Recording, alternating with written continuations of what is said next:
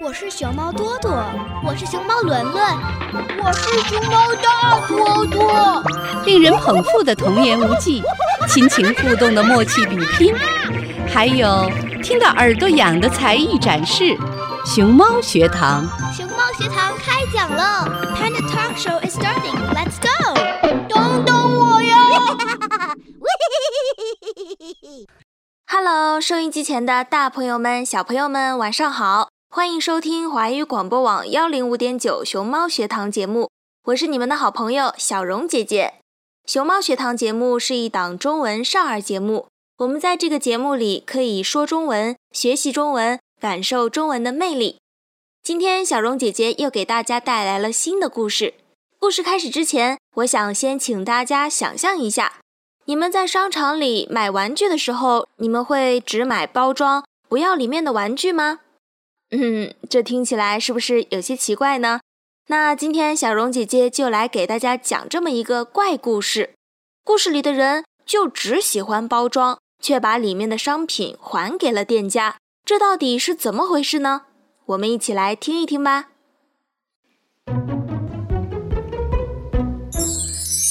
小荣姐姐讲故事，成语故事：买椟还珠。在春秋战国时期，楚国有位珠宝商人。一次偶然的机会，他收购到一颗非常漂亮、稀世罕见的珍珠。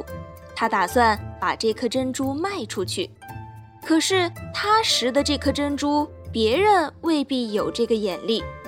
为了能卖上一个好价钱，他打算把珍珠好好的包装一下。嗯。我要去请一个厉害的工匠来，请他用上等的木料做一个盒子，盒子漂漂亮亮的，珍珠自然就显得更珍贵。这样，我的珍珠一定能卖个好价钱。于是，这个楚国人请来手艺高强的匠人，让他用名贵的木兰树的木头为珍珠做一个盒子，还找来肉桂、花椒等等很多名贵的香料。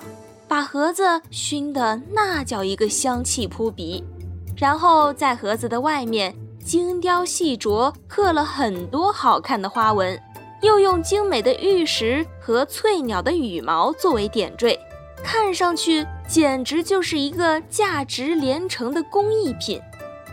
哇，这也太好看了！这一下我的珍珠肯定不愁卖了。楚人小心翼翼地把珍珠放在盒子里，拿到市场上去卖。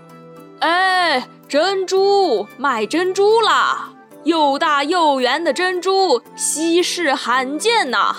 见过这么大的，肯定没见过这么圆的；见过这么圆的，肯定没见过这么大的。看看这成色，看看这光泽。仅此一颗，先到先得，错过可惜喽。没过多久，摊子前就引来了一大群人的围观，人们议论纷纷，有的人讨论精美的盒子，有的人讨论硕大的珍珠。其中有一个大腹便便、看上去很有钱的中国人，直接走上前去，将盒子拿在手里看了半天。一边看一边爱不释手的喃喃说道：“哎呀，哎呀，这这这这简直太漂亮、太精致了，简直是巧夺天工啊！我从来没见过这么精美的盒子，我要把它买下来，放在我家最显眼的位置，让所有人第一眼就能看到它。”于是众人出高价将楚人的盒子买了下来。交过钱后，便拿着盒子往回走。可是没走几步，他又回来了。正在楚人疑惑的时候，证人走到了楚人跟前，将盒子打开，把里面的珍珠取出来，交给楚人，说道：“哎，先生，您将一颗珍珠忘在盒子里了。我是特地回来把珍珠还给您的。”证人将珍珠还给了楚人。然后低着头，一边欣赏着木盒子，一边往回走。旁边围观的人都哈哈大笑了起来。看来比起卖珍珠，你更擅长卖盒子呀！楚人拿着被退回的珍珠，十分尴尬地站在那里。他原本以为别人会欣赏他的珍珠，可是没想到精美的盒子对别人的吸引力完全超过了盒子里的珍珠，令人哭笑不得。楚人要卖珍珠，却过度修饰了盒子，让盒子变得比珍珠还吸引人。而证人的眼睛只盯着那个精美的盒子，结果却丢掉了真正有价值的珍珠。这个成语现在也用来比喻人们在处理事情的时候被华丽的外表所吸引，忽视了事物的本身。可见做什么事儿都要分清楚主次。否则就会像故事中的证人和楚人一样，闹出买椟还珠的笑话来。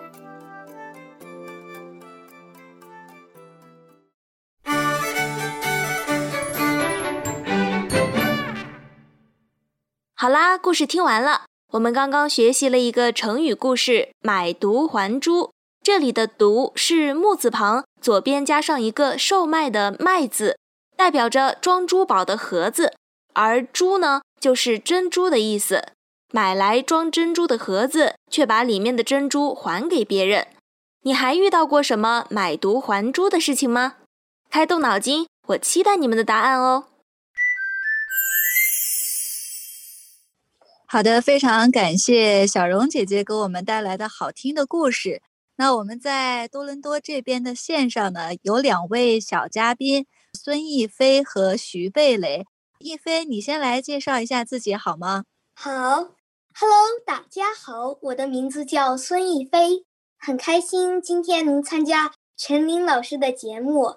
我喜欢弹钢琴、画画、跳舞，也喜欢学习中国文化。谢谢大家。哇，太棒了！呃，喜欢中国文化，经常呢也来我们熊猫学堂做客，欢迎逸飞。接下来呢，请徐贝雷小朋友介绍一下你自己好吗？好的，大家好，我的名字就是徐贝雷，我今年十一岁了。我在家里喜欢弹钢琴、唱歌，还有读书。我冬天时候喜欢滑雪，然后夏天时候喜欢喜欢钓鱼。谢谢。冬天滑雪，夏天钓鱼，呃，有很多有趣的这个户外活动。呃，逸飞和贝雷，刚才啊，我们听了小荣姐姐给我们带来的一个故事——买椟还珠。呃，老师先来考你们一个问题，逸飞，你可以先来回答吗？就是这个故事当中，小荣姐姐也教我们写了一个汉字，就是“买椟还珠”的这个“椟”是什么意思？怎么写？你知道吗？我知道，“椟”的意思就是。珠子的外表包装的是木盒子，这个它是一个左右结构的字，它是一个木字旁，然后另一边是一个卖东西的卖。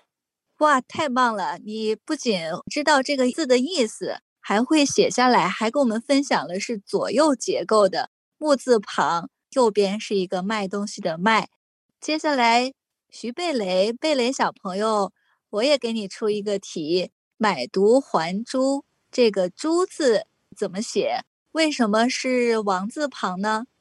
这个“珠”就是珍珠的“珠”，它原来就是应该就是有个玉字旁，可慢慢慢慢就变成了一个王字旁了。哦，对，看来你对这个字的来源也非常的了解。对，就是珍珠的“珠”。古代呢，我们都是。带有玉字旁的，就是跟珠宝啊、玉石有关系。但是随着这个汉字的演变，所以现在呢，珍珠的“珠”就变成了王字旁。呃，我们听完了这个故事，还学会了写两个汉字。接下来我们想再考考你们两位，就是这个买椟还珠的这个故事，到底要告诉我们一个什么样的道理呢？一飞来说好吗？好的。他告诉我们，你应该不要看外表有多么的好，应该看里面的东西是好还是不好。就像一本书一样，外表可能会看得丑一点，但是你不知道里面的内容有多么的呃细节，有多么的多么的，就是还有就是它的内容，你不能根据这个书的表面来判断，是吧？对对，就是那个意思。对，呃，其实你提到这个，我也想到英语的谚语，就是 "Don't judge a book by its cover"，就是你说的这个意思，就是不要被这个书的封面来判断这个书啊到底是好还是坏。对，这是一菲跟我们分享的。听完这个故事呢？你也了解了这个故事到底要告诉我们什么道理？那贝雷，呃，你来说说，听完这个故事以后学到了什么？通过这个故事，呃，是不是也联想到了一些生活中类似的一些事情？嗯哼，对的，就是因为这个故事里面就是一个人，他想卖他的珍珠，他就找了一个特别漂亮的盒子，把珍珠放进去想卖，然后有个人就过来，他就。只看见那个盒子，因为珍珠在里面看不见珍珠，只可以看见那个盒子。然后他就觉得盒子特别漂亮，就不想要珍珠，就想买盒子。我觉得这是教我们，就是我们应该就是得看里面的，不看外面的，因为有时候外面的包装特别漂亮，可真的就是里面的值很多钱。嗯，对，你们两个人理解故事都非常的到位。亦菲有没有在生活当中啊遇到这种就是，呃，包装特别华丽，但是其实里面没有什么内容？你有没有遇到这样的东西？有，就是像我们买吃的呀，看见就像买一个小零食吧，就是看见外表他们人画的呀，很好看又很馋，但是其实你也不知道里面是好吃还是不好吃，所以我们应该尝尝里面的。对，就像一个月饼一样，外表画的非常的好，但是我尝过里面其实不是一点都不好吃。对，呃，一菲和贝雷都给我们把这个故事还扩展了一下，提到我们生活当中啊遇到的类似于买椟还珠这样的事情。对，大家都在超市见过这种月饼，很多的时候呢，我们也是感觉到这些月饼呢，因为过度包装。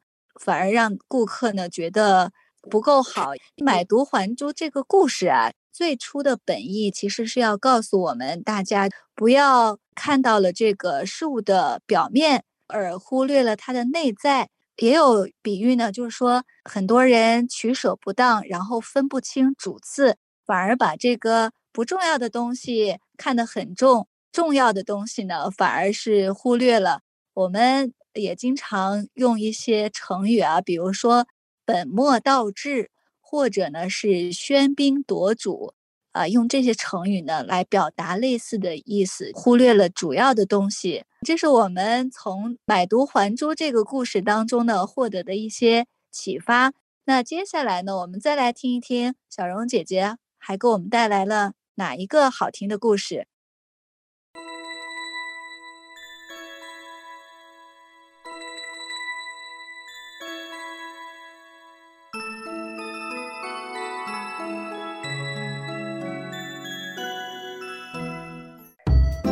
接下来，小荣姐姐要带大家走进中国传统文化，去了解一种中国文化中有吉祥寓意的神鸟——凤凰。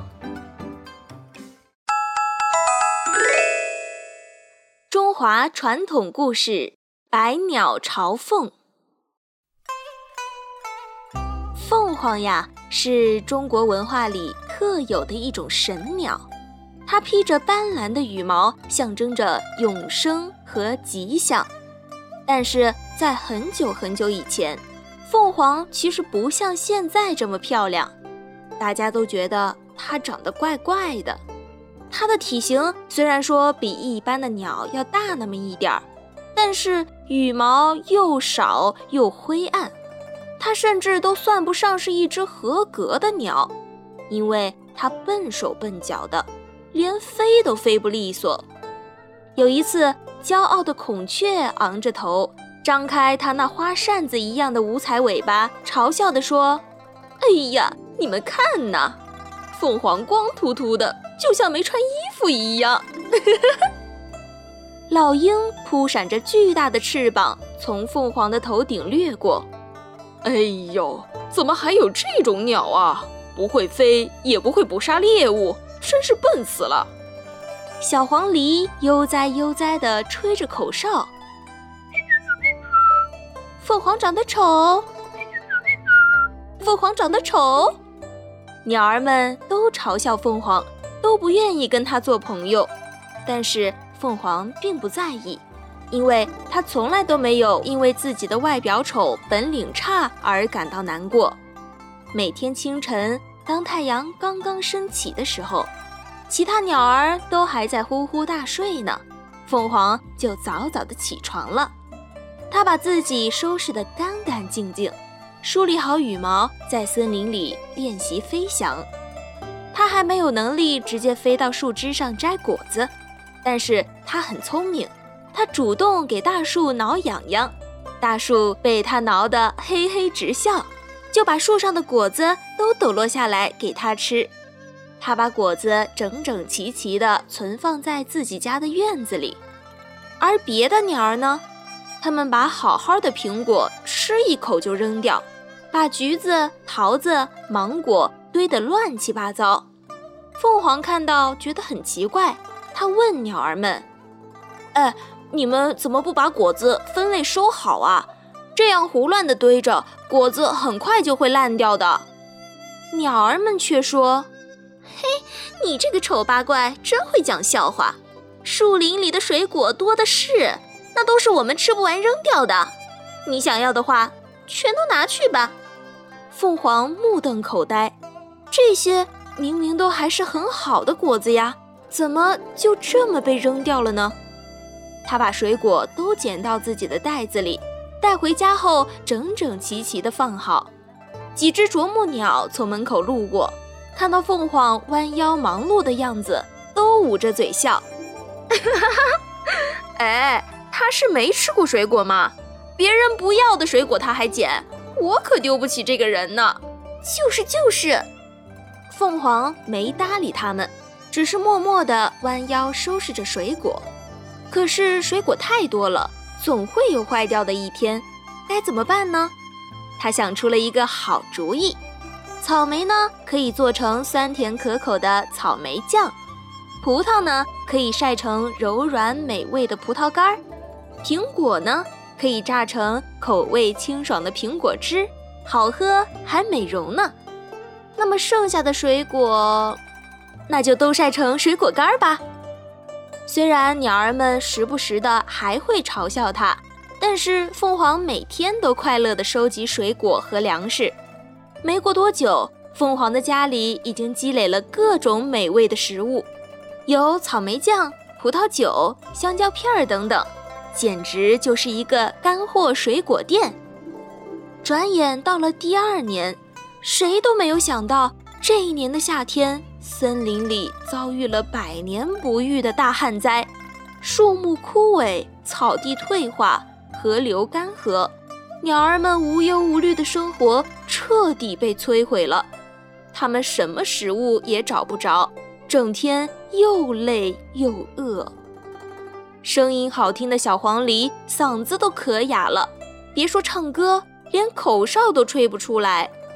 漂亮的孔雀羽毛也被太阳晒得嗖嗖的掉，看到自己的丑模样，它只能躲在角落里偷偷的哭泣。自称天空王者的老鹰勉强的在空中飞了半圈，又无力的滑落了下来。几天没吃东西了。它哪儿还有力气飞出去找猎物呀？唉，现在干旱的这么厉害，估计兔子、老鼠都饿死了。看来呀，我们是必死无疑了。鸟儿们听到老鹰的话，想到自己悲惨的命运，都嚎啕大哭起来。这时，凤凰看到大家的样子，急忙回家打开自己的仓库。把自己一年以来辛苦储存的干果果汁儿拿出来跟大家分享。哎，快来呀，快来呀！我这儿有草莓酱、香蕉片儿、葡萄酒，你们快拿去吃吧。鸟儿们觉得很奇怪，啊，我们到处找都找不到水和吃的，你哪来的食物呀？凤凰笑着说：“嘿嘿，嗯，这些都是我平时收集的呀。”我把你们平时扔掉的食物和水果都做成了干果和果酱，储存起来了。我这儿还有好多呢，大家都分着吃吧。说着，凤凰就把自己所有的食物拿出来，和每一只鸟儿分享。鸟儿们既感动又震惊，原来这些被自己丢弃掉的食物，通过凤凰平时的收集，居然派上了大用场。就这样，在凤凰的帮助下，鸟儿们挺过了这场灾难。后来几场大雨让森林恢复了生气。为了感谢凤凰，鸟儿们都将自己身上最漂亮的那根羽毛拔了下来，做成了一件光彩夺目的百鸟衣，送给凤凰，并推举它做百鸟之王。从此，每年的这一天呢，四面八方的鸟儿都会飞来向凤凰祝贺，感谢凤凰当初的救命之恩。这。就是百鸟朝凤的故事。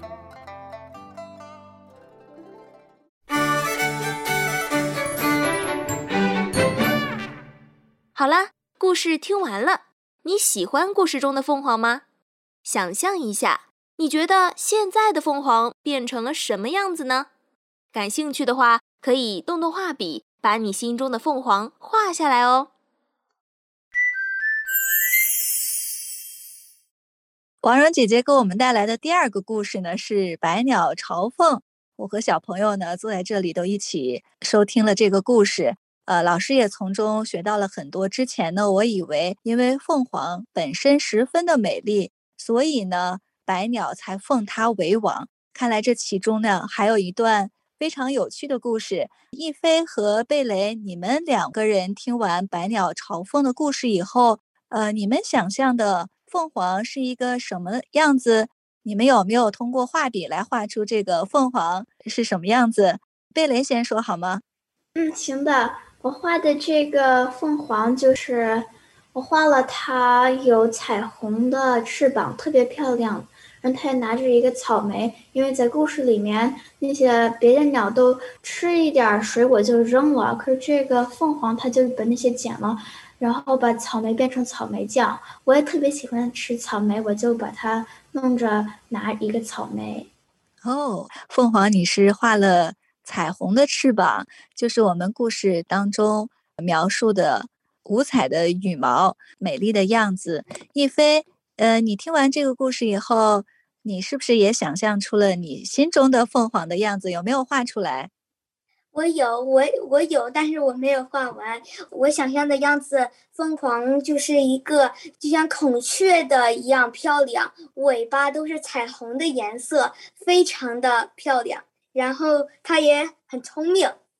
哦，对你提出来，凤凰不仅非常的美丽，还十分的聪明。对我们刚才听的这个百鸟朝凤的故事，听完以后，呃，你们两个人有没有从凤凰的身上？学到一些什么品质呢？有什么感受？我学的就是你不应该把水果吃一口就扔了，因为有时候你扔的那些水果也可以有作用。有什么作用呢？就是假装有一天都干了，然后水果没有，水也没有，你就可以把你做的那些水果干儿拿出来就可以吃。对我们平时。要有备无患，要进行积累，才能在需要的时候呢，不至于饿肚子。那一飞，你从这个故事当中学到了什么吗？我学到了，呃，凤凰是一个很聪明、很善良，还有一个感恩的心。他也会把别人不要的食物做成更多的、更多的好好吃的美食。对你们两个人，我觉得都抓住了这个故事的精髓，而且也看到了凤凰的非常珍贵的一些品质。比如凤凰，你们两人都提到非常勤劳、善良，平时还学会积累，不浪费。确实啊，我们通过这样一个小小的故事，可以学到很多。小朋友可以平时啊就建立起储蓄的习惯，对吧？我们把平时的呃零花钱啊积攒起来。储蓄起来，在之后呢，我们可以买一个大件的玩具，或者呢是买一些更好的东西。这也教会我们平时呢就要学会储蓄、积累财富。另外呢，老师也想告诉你们，就是凤凰在这个故事当中呢，它也分享他在其他的小鸟啊饿肚子的时候，他就把自己平时储存起来的水果干儿或者是草籽儿都来分享给他的朋友们，所以他也获得了回报，收获了小鸟们的羽毛。呃，每个小鸟呢都把自己最漂亮的羽毛送给了凤凰，而且呢奉它为王，凤凰呢就变成了。百鸟当中最美丽的神鸟，在这个故事当中，你们还有没有其他的一些感受？啊，我觉得那些别的鸟，就像那个老鹰，他们就看着那个凤凰，就觉得它特别丑。可是真的，就是它凤凰外面长得丑，可是里面它真的是一个特别善良的鸟。嗯，就是外表虽然没那么漂亮。但是他的内心非常的善良。亦菲呢？我也是，我也是那样的感觉，就是不能嘲笑别人。可能你有天你也会那么样。还有，你也要有一个善良的心，要懂得去感恩，要帮助别人。太棒了，谢谢两位小朋友今天跟我们的分享。我也希望两位小朋友呢，在生活当中、平时的学习当中呢，继续来练习说中文。讲故事，把你们的感悟呢，可以分享给更多的小朋友，好吗？好，好，好的，谢谢一菲和贝蕾今天参与我们的节目，再见。谢谢老师，再见。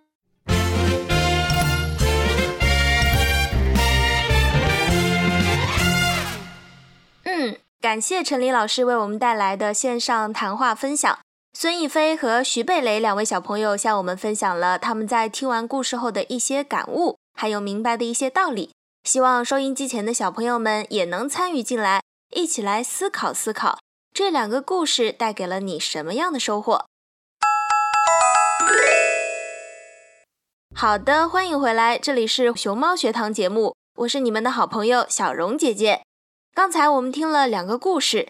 孙艺飞和徐贝雷小朋友向我们分享了他们在听完故事后的一些感悟。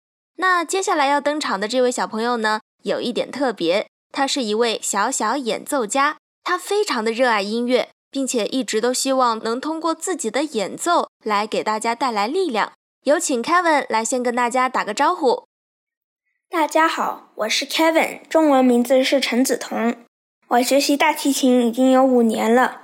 现在在 RCM 的 Taylor Academy 学习音乐。我最崇拜的音乐家是马友友，因为他不仅大提琴拉得好，更重要的是他会用音乐的力量来帮助人们。比如说，他在疫情期间发表了 album Songs of Comfort，他还去打疫苗的地方拉琴，来安慰那里的人们，让他们不用那么紧张。听了这些故事，我觉得我也能用音乐来做一些力所能及的事情。于是每个星期天，我在我家附近的公园里举办了演奏会，希望给社区的人们带来美妙的音乐和快乐。现在我先给大家演奏一首《Jake from Sweet Number Three by Bach》。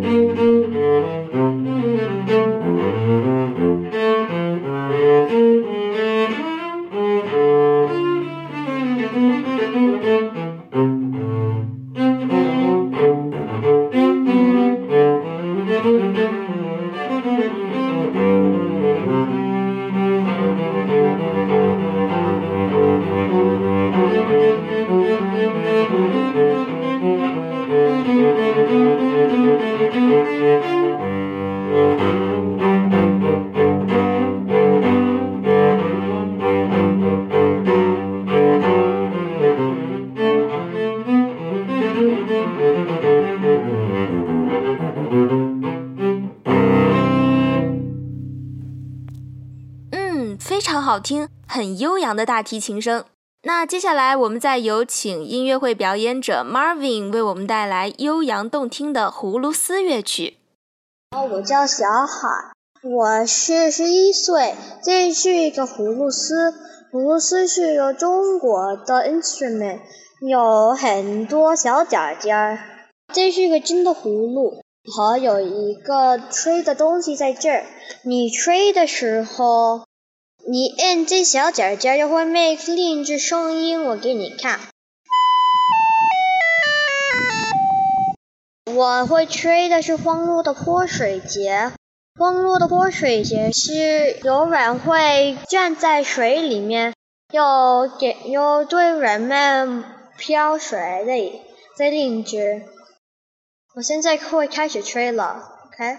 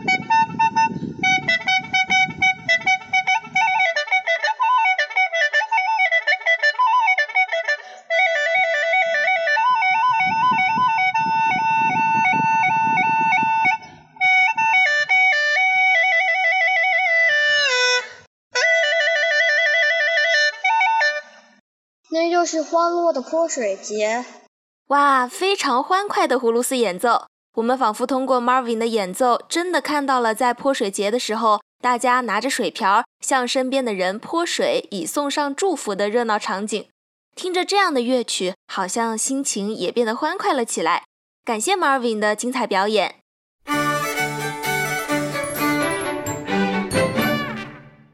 那听完了好听的乐曲。又到了每周熊猫学堂的亲子共读、快乐成长的环节。亲子共读是一种让孩子爱上阅读的好方式，也是家长打开孩子心灵世界的一种重要的渠道。先来听一听小新妈妈为她的儿子看看讲述的三十六计的故事。大家好，大家好，又到了晚上的睡前故事时间。那么今天要给大家和看看讲的一本书是《三十六计》。那看看你知道什么是三十六计吗？嗯，有三十六计。对，三十六计呢是《孙子兵法》里三十六个计策，是《孙子兵法》的作者孙膑在古代的时候，他带兵打仗，他记下来的那些非常好用的点子和计谋。那这些点子在以后看看，如果你跟别人斗智斗勇的时候，也是可以用上的。那今天我们就来讲三十六计中的一个吧，刚才呢，我给看看读了所有的目录，看看想要听的呢是第三计借刀杀人。我们今天就首先来讲借刀杀人这个计策。借刀杀人的原文是：敌已明，有未定，引有杀敌，不自出力，以损推演。意思是什么呢？不知道。这个古文我知道，你肯定听不懂。翻译成现代文的意思是：敌人的情况啊，我已经知道了，但是呢，朋友还在犹豫。那这个时候是应该想方设法去让我的朋友去打敌人，免得让自己的力量消耗掉，是不是很聪明？嗯，这个呢是从《周易》的损这一卦里边推演出来的计策。这个卦呢，我们就要讲一个故事。这个故事就是宋太祖致灭南唐的故事。慢慢给你讲哦。宋朝在刚刚建立的时候，天下还是很混乱的。当时呢，有很多割据势力分布在宋朝的周围。宋太祖赵匡胤，你要记住这个名字啊，他是一个很厉害的。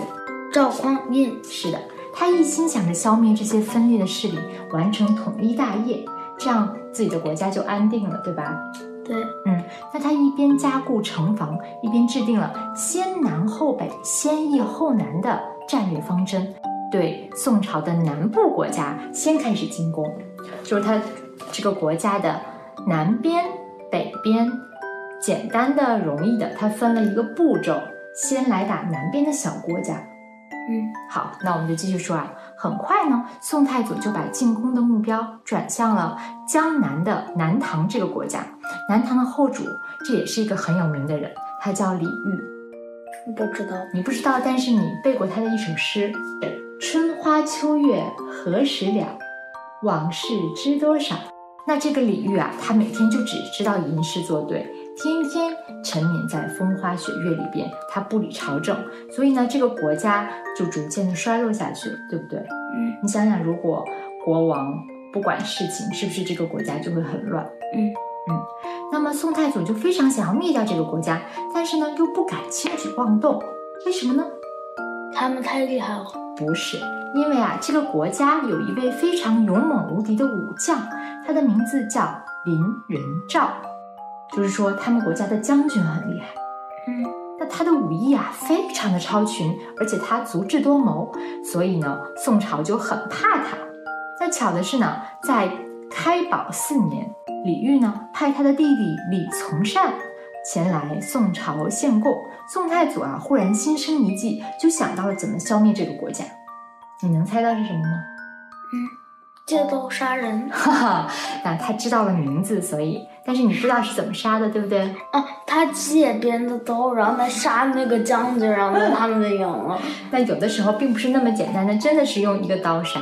我们来听听啊，嗯，他热情地招待了这位啊、呃、李煜的弟弟李从善，并把他留下来。把他任命为一个大官儿，李从善担心啊，如果自己不听的话，可能就会被杀了，所以呢，他只能答应了，并且把这个事情就跟他的哥哥这个南南唐的皇帝报告了。李煜也不知道宋太祖到底葫芦里卖的什么药，而他呢，也早有打算在宋朝里边也安插一些奸细，嗯，就是 spy，对吧？嗯，所以呢，他就想，那就同意了吧。这样呢，就可以来通过自己的弟弟打探消息了，对吧？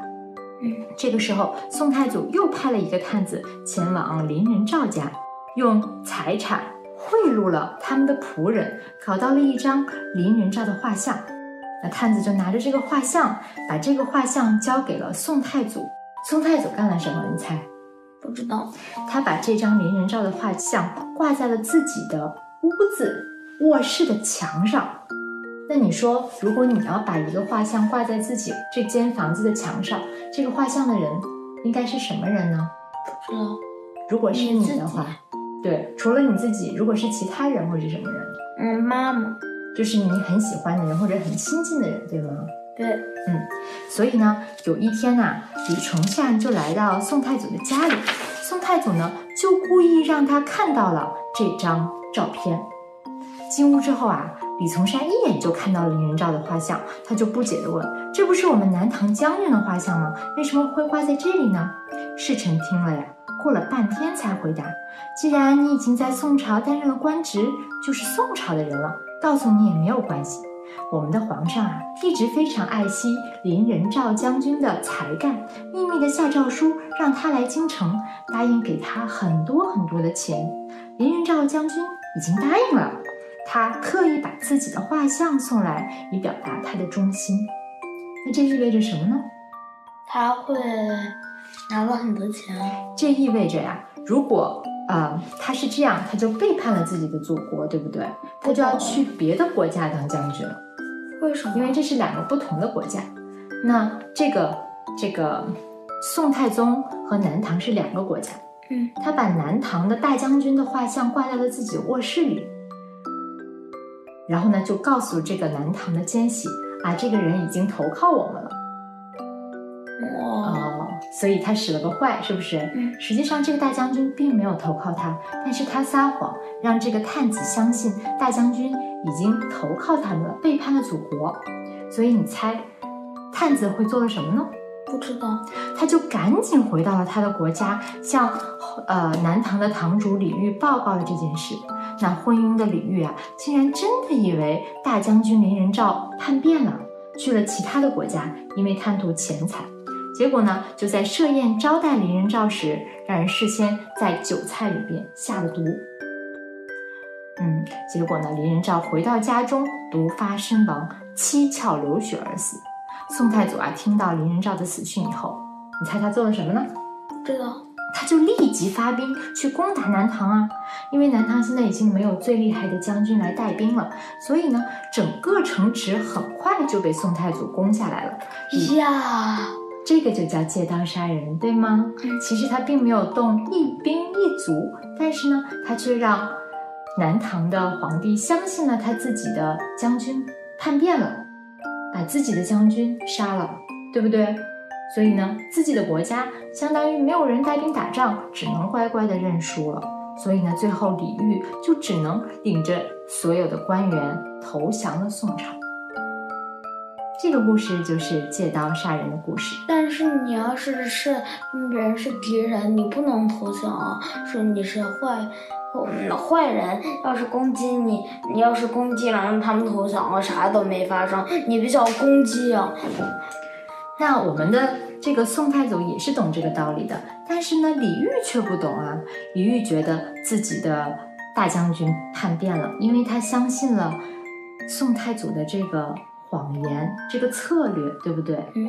所以这一计就叫做借刀杀人，就是用来蒙蔽一些想不清楚事情的人，为了保存自己的实力啊，巧妙地利用各种矛盾，千方百计地诱敌，诱使友军出击。借别人的力量去消灭自己的敌人，所以呢，宋太祖是借李煜的力量消灭了他们自己的将军，最后呢，不费一吹灰之力了，取得了胜利。